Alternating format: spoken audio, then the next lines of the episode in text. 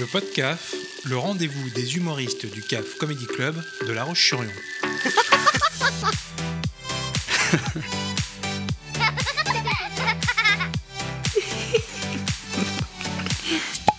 J'ai envie de, de commencer un peu par, par vos débuts, vos, vos premiers pas sur scène. Pour Julien, Tony, c'est quoi le, le déclic? Bah, Alors, euh, moi, le déclic, euh, c'est que je l'ai vraiment toujours eu en, en moi, en fait, euh, le désir de monter sur scène. Mon frère fait sa première communion, je dois avoir 7-8 ans, et le, le DJ me donne le micro, et euh, je fais rire mes oncles et mes tantes, et je fais assez rapidement du théâtre jusque collège, lycée, et un jour, ma meilleure amie aussi me dit, écoute, il y a une scène à Lille, euh, écris ton sketch et vas-y. Et je joue mon premier sketch. Et voilà, je- très rapidement, je suis piqué et, j'écris beaucoup, beaucoup de sketchs et jusqu'à en faire un spectacle maintenant que j'ai. quoi. Moi, à la base, je voulais vraiment faire du cinéma, donc je fais des castings. Je sais pas si vous avez eu le film Dunkerque, Dunkerque de Christopher Nolan. Et ben voilà, pendant deux semaines et demie, euh, je suis sur le tournage. Alors, vous ne me voyez pas dans le film parce que euh, clairement, même moi, je ne me suis pas vu. alors que je me connais plutôt bien. hein. Mais, euh, mais voilà, j'ai toujours voulu faire des castings. Et avec Bienvenue chez les Ch'tis, il y a eu énormément de tournages dans le Nord. Donc je faisais de plus en plus de castings. Mais comme j'ai vu que c'était très bouché, je me suis dit, je vais essayer de prendre une autre porte d'entrée pour essayer de réaliser euh, mon rêve qui est de faire du cinéma. Tony, euh, toi, c'est c'est- c'est Bah, quoi bah, la, la première idée? Bah, c'est à peu près pareil que tout le monde. J'ai toujours su que je pouvais le faire depuis que j'étais tout petit. Et un jour, j'ai noté des blagues que j'avais trouvées. En plus, mon père me disait. Que t'avais toujours- trouvées Ouais, sur que- Internet. j'ai trouvé moi-même, quoi. Ah, c'est- des c'est blagues toi, Gad Elmaleh. Ouais, Ouais. non, c'est pas. Justement. Ah, pardon. J'ai pas fait de copie comique, tu vois. j'ai trouvé mes propres vannes et je les ai notées. Et en fait, j'ai voulu me lancer sur scène.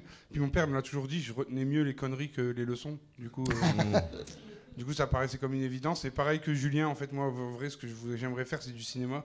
Et du coup, comme il dit, c'est assez bouché. Du coup, on prend une autre voie. Est-ce qu'une vanne, une blague, elle, elle peut être innée, c'est-à-dire euh, on l'a tout de suite, ou est-ce que vraiment il y a un travail euh, de préparation, ou les deux, euh, qui veut répondre? En fait, ouais, il y a des vannes qui nous viennent vraiment, ce qu'on appelle l'inspiration. Il y a des vannes qui nous viennent quand on vit des situations ou autres. En fait, on peut se mettre dans des situations d'inspiration. Mais la plupart du temps, une vanne peut être construite aussi. Donc il y a les deux, en fait. Là, par exemple, il y a eu de l'impro, enfin, on, l'a vu avec Julien. Est-ce qu'il arrive des fois des, des moments où on a envie de garder, du coup, on le, on le réinjecte ensuite dans le spectacle? Je sais que moi, je me dirige jamais vers quelqu'un qui est fermé ou qui ne sourit pas, euh, parce que je sais que ça va être un client un peu plus difficile. Pour répondre à ta question, est-ce qu'il y a des moments où on garde euh, une ou deux vannes? Oui, si jamais euh, je m'avance dans un, comment dire, dans un, récit ou une narration euh, sur un sujet qui me lance, peut-être que oui, je vais garder une, ou deux vannes. ouais. Gaëtan, les sujets que vous prenez, vous, vous les puisez vraiment essentiellement dans votre vie, parce qu'on dit souvent, quand tu fais de l'humour, euh, tu dois parler de toi, entre guillemets.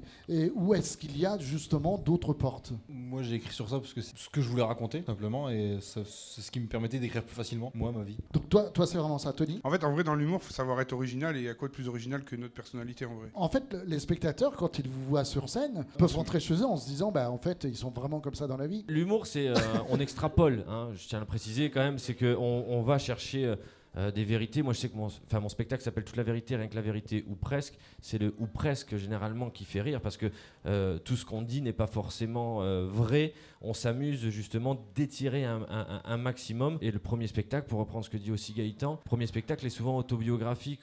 Moi, j'ai tendance à dire que je m'observe comment je suis et par rapport aux personnes que je côtoie ou avec qui je vis, on a tous des similitudes en fait ensemble. On a tous été en couple, on a tous connu une déception amoureuse, on a tous eu une première fois. Mais après, voilà, comme dit Tony, tout dépend de l'originalité, de l'angle qu'on prend. Là, vous êtes le deuxième plateau lillois qui vient ici. Deuxième plateau, deuxième euh, vraiment Mhm. carton. Il y a euh, un essaim d'humoristes euh, dans le Nord. C'est par rapport surtout, euh, comment dire, à la taille de, de la ville. Lille, ça reste une- quand même une assez grande ville, donc avec des comédie clubs. Je sais que Tony, par exemple, tient aussi un comédie club. Bah, c'est des centres de formation, en fait. Chaque ville a un petit peu son centre de formation. Euh, Lille, Paris, Lyon. Alors que peut-être demain, La Roche-sur-Yon auront un, un cent- un centre de formation aussi.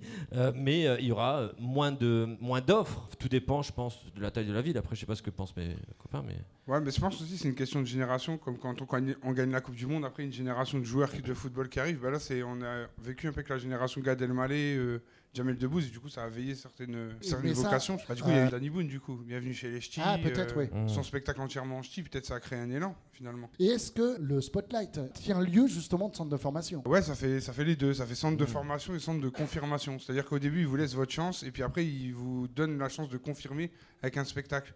Et comme a dit Julien, il y a plusieurs comédie clubs qui font aussi centre Tout de à fait. formation. Parce qu'au plus il y a de demandes, par exemple au niveau des humoristes, bah, au plus le spotlight est submergé. Du coup, il, euh, il faut d'autres structures aussi pour l'aider. C'est plus la confirmation, le spotlight, mais c'est aussi la formation. ouais. On va terminer avec ça. Où est-ce qu'on vous retrouve? Alors, Tony, on te retrouve où? Alors moi, je sais que c'est une destination euh, très euh, estivale euh, pour les vacances. Vous pouvez me retrouver à Lille euh, au mois d'août. Au Spotlight également. De toute façon, on joue quasiment tous, ouais, on joue tous nos spectacles au Spotlight. Il y a Julien qui bouge un peu plus hein, en France. Moi, c'est le 21 et 22 août, à 21h. Gaëtan? Donc moi pareil au Spotlight, je joue ouais, tous les mois au Spotlight à Lille parce que je bosse vraiment à côté. Donc euh, pour l'instant je bouge, je bouge pas tellement malheureusement. Donc la prochaine c'est le 22 juin. Mon spectacle s'appelle Un ch'ti va la vie. Et Julia Et donc, alors, euh, bah, moi, je suis tous les mardis à Paris au théâtre du Marais. Donc, si vous avez des amis parisiens, euh, franchement, n'hésitez pas à leur dire. C'est une salle de 70 places, il reste 70 places. Donc, euh, les prochaines dates, c'est euh, Saint-Raphaël dans le sud et tout le mois de juillet à Avignon. Voilà, Avignon, c'est on joue tous les jours. Donc, si vous avez des amis euh, à Avignon, sachez que je jouerai tous les jours, tout le mois de juillet, bien évidemment, à quel Lille. théâtre à Avignon? Euh, théâtre euh, Le Carnot. Julien parlait en, en- en plaisantant du euh, 70 places, il reste Ouais. 70 places. Je voudrais vous remercier à vous et, et ce depuis le 20 janvier, puisque vous remplissez euh, le Grand CAF à chaque fois. Et sachez que c'est important parce que les voir et les regarder à la télé, c'est une chose, mais aller et se déplacer dans les salles, c'est important. Et vous imaginez pas comment, après le Covid, c'est très compliqué de remplir les salles, que ce soit à Paris ou ailleurs. Donc, euh, euh, d'abord, merci à vous d'être venus ce soir, les découvrir. Et moi, je voulais aussi, et je pense qu'à trois, on peut remercier Renaud, toute Ouais, l'équipe aussi merci. de euh, Le CAF, parce qu'ils nous Moi, ont accueillis vraiment d'une la meilleure, la meilleure façon euh, possible. Donc merci, Merci à vous, on vraiment. peut les applaudir. Merci beaucoup. Merci. C'était le podcast à écouter tous les lundis sur Graffiti et à podcaster sur le www.oeilduprince.fr.